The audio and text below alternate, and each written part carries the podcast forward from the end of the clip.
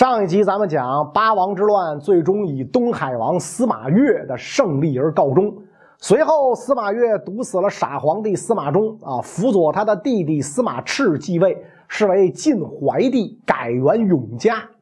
要说这位怀帝啊，才能虽不算是有多出众，但起码呢，比司马衷是强多了。本以为西晋江山会因此迎来转机，然而让人意想不到的是，他登基之后仅仅五年，这个曾经一统天下的王朝就走向了灭亡。那么，究竟是什么原因让西晋王朝如此短命呢？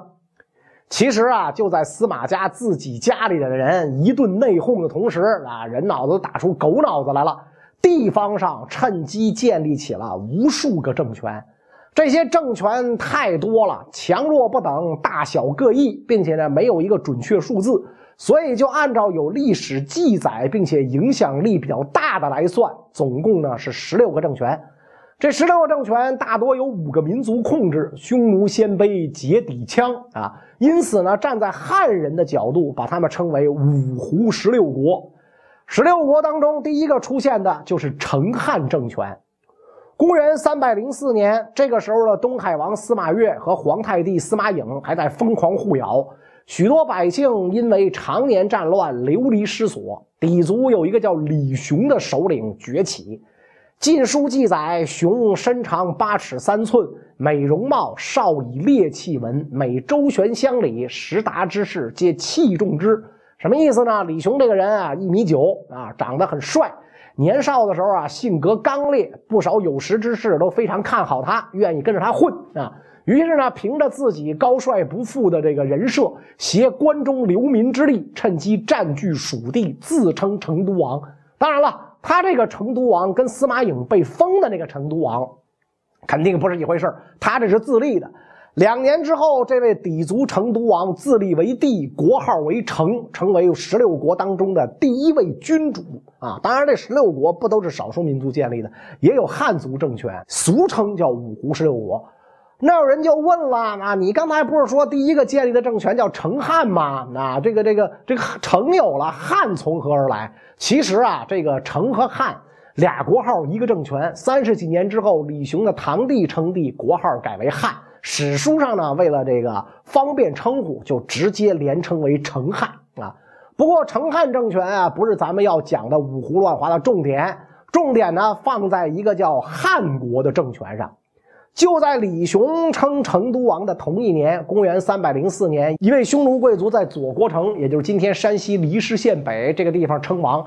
这个人姓刘，叫刘渊啊。他称的什么王呢？汉王啊。这就非常有意思了。刘渊不仅自立为汉王，立国号为汉，还尊这个刘备的儿子阿斗刘禅为孝怀皇帝，立汉高祖以下三祖五宗八位皇帝而祭祀之啊。那你说刘渊一个匈奴人，为啥非要把自己跟汉人扯到一块儿？其实呢，刘渊也不算是纯粹的匈奴人，有一部分汉人的血统。据说他的祖先乃默读单于啊，这个听过我这个五千年前面的内容，两汉啊，秦汉的应该知道，西汉时期啊，一位非常牛的这个匈奴首领啊，在成吉思汗之前一千多年就统一了北方草原，建立了非常庞大的匈奴帝国。可以讲，匈奴整个民族的历史在默读单于时期是最辉煌的。所以当年西汉前期对匈奴最主要的政治策略就是和亲硬刚，咱刚不过。只能又搭闺女又搭钱，默读单于就这么莫名其妙成了汉朝女婿。加上后来他又与刘邦以兄弟相称，于是他的子孙呢就都跟着姓了刘。汉武帝刘彻之后，匈奴帝国经过三轮打击，不同往昔，加上发生前所未有的大旱灾，赤地千里，草木尽枯，最终大乱。随着时间的推移，分为南北二部。再后来，南匈奴直接归附了汉朝。迁入长城以南地区生活，时间一长，这些匈奴人逐渐汉化，甚至以当汉人为荣。刘渊所在的部落正是南匈奴的一支。实际上啊，刘渊当时有两条路可选：一条呢，直接以匈奴人的身份称王，说不定我就是第二个默读单于；另一条跟汉人攀亲戚，以光复汉朝的名义称王。很显然，刘渊选了第二条路。刘渊觉得，如今中原大乱，晋朝的几个王人脑子打出狗脑子来了。如果趁机消灭晋朝，其实难度并不大。可打江山容易，守江山难。这么多的汉人老百姓肯定不会认同我们。但是如果我以继承汉朝正统的名义灭晋，那就不一样了。啊，晋乃篡魏的这乱臣贼子，魏又是篡汉，我复汉，这正统性一下上了一大截子。就这么一来，刘渊称了汉王，但是呢，他没像李雄一样着急称帝，一直待了四年啊，也就是公元三百零八年正式称帝。当然了，这段时间他没闲着，领导匈奴汉国成功的攻占了太原等晋北地区。至此，中国三分天下，一个是这个匈奴汉国，一个是西南的成汉，剩下的才是西晋。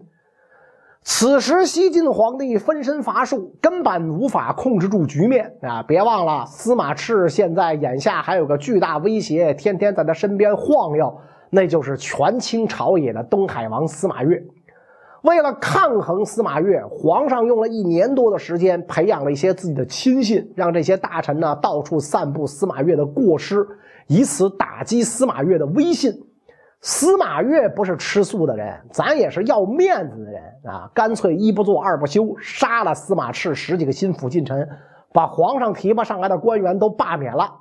这一罢免啊，出了事了。有一个叫朱旦的将军也在罢免之列，没辙，朝廷活不下去。朱旦寻思，那也不能浪费大好青春，要不换一个主子跟着吧。放眼一看，看中了刘渊，于是呢，朱旦就投奔了他。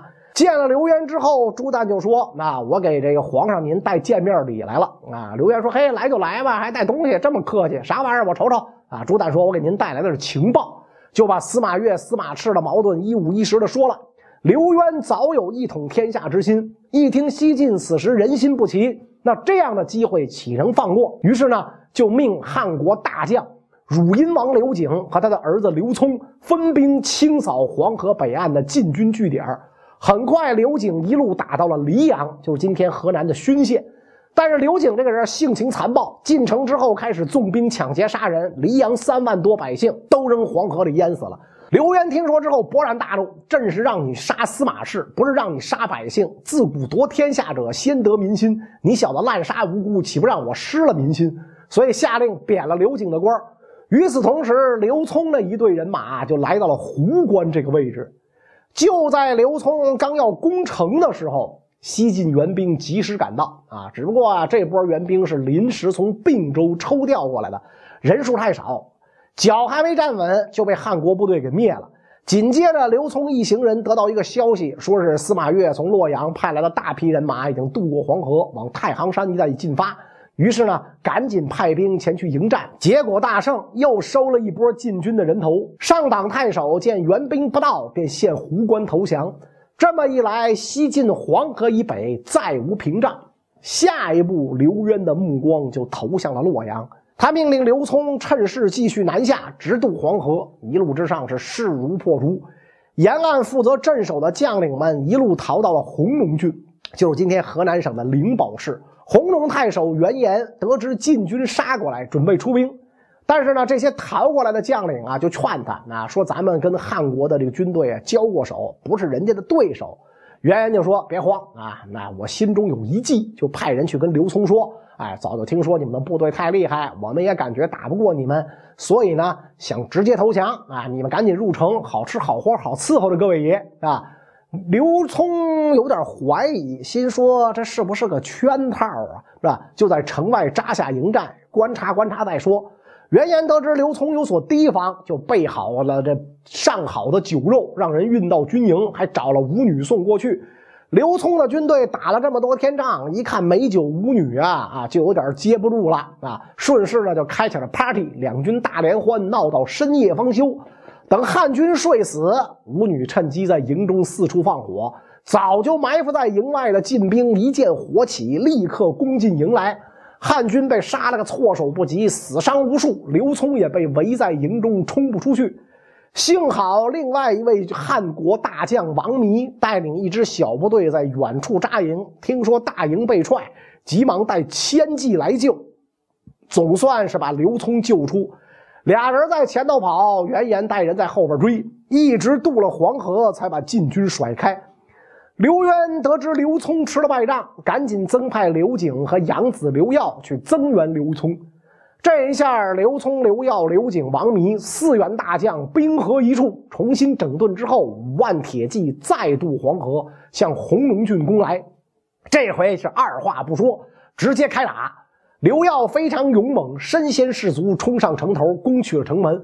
汉兵一看城门大开，一拥而入。袁岩一看大事不妙，赶紧脚底抹油就溜。结果刘耀眼疾手快，追了上前，一刀砍下人头，献给了兄弟刘聪，也算是给刘聪报了诈降之辱。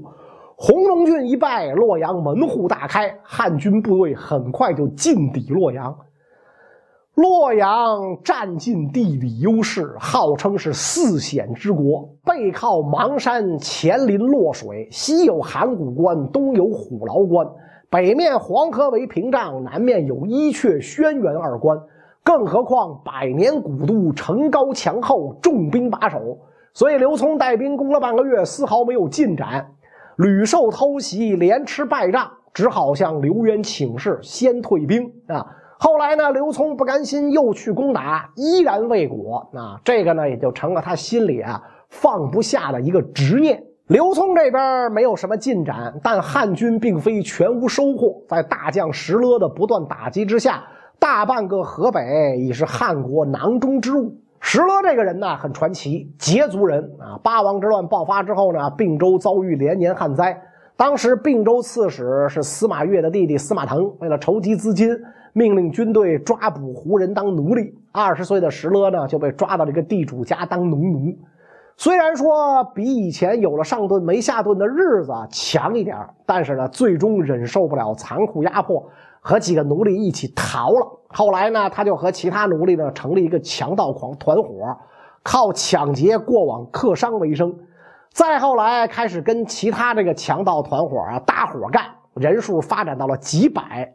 就这么一个做过耕奴、加入过土匪的人，最后投靠刘渊。刘渊并没有嫌弃他，反而非常的赏识他，让他率三万人马在河北活动。果然，很快攻下了这个常山等地。石勒一改匪性，军纪严明，不犯百姓，军队待遇也很好，很多百姓自愿前来投军，军队一下子就发展到十万人。在这些个来投靠的人当中，有不少能人志士。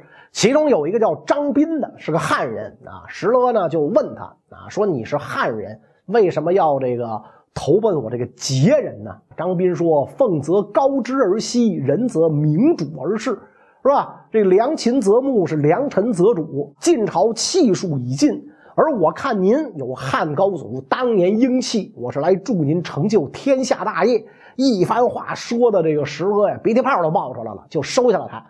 张斌这个人啊，不是光说会耍嘴皮子啊，不是个嘴炮，确实是一个好谋士。在他的帮助之下，石罗进军迅速，很快控制了大半个河北。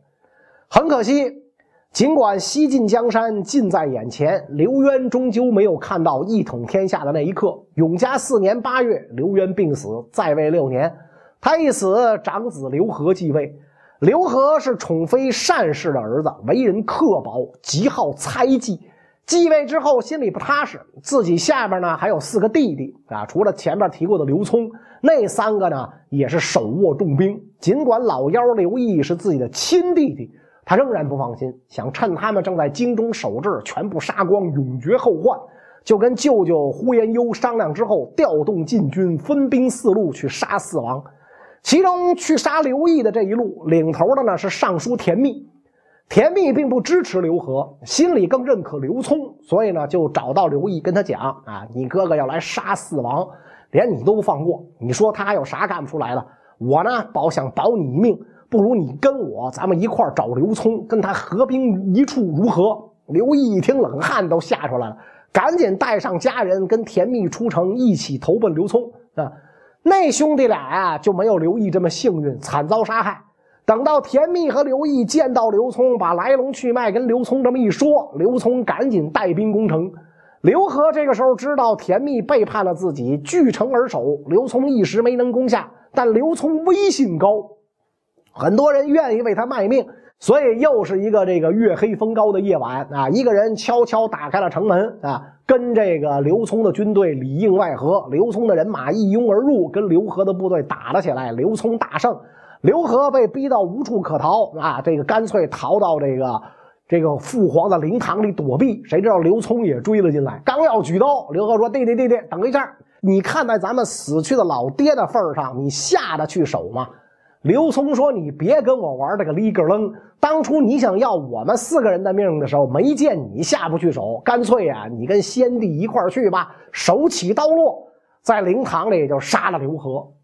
这么一来，刘聪占了京城，因为群臣呢对刘聪比较服气，就请他继位。刘聪说：“我非单皇后之子，这个皇位得让给北海王刘毅。”刘毅说：“哥哥，您太谦虚了，要没您，我小命都没了啊！您还是您继位吧，我不行。”刘聪推脱了两下，最终答应说：“那这样得了啊，我暂时当这个皇帝，册立呢刘毅为皇太帝。等他长长大之后，把皇位让给他啊。你说这个刘聪很奇怪啊，他为啥不等自己的孩子长大，立他为皇太子啊？有传言说呀，刘聪跟单皇后其实关系不一般啊。至于有几腿，咱就不去考究了。随后，刘聪为刘渊发丧，将先帝葬于永光陵，谥号光文皇帝，庙号高祖。”这一场夺宫之变才算落幕。等到刘聪稳定政局之后，他要做的第一件事就是完成心里一直的执念，攻占洛阳。那他究竟能不能如愿呢？关于这个内容，咱们下一集再说。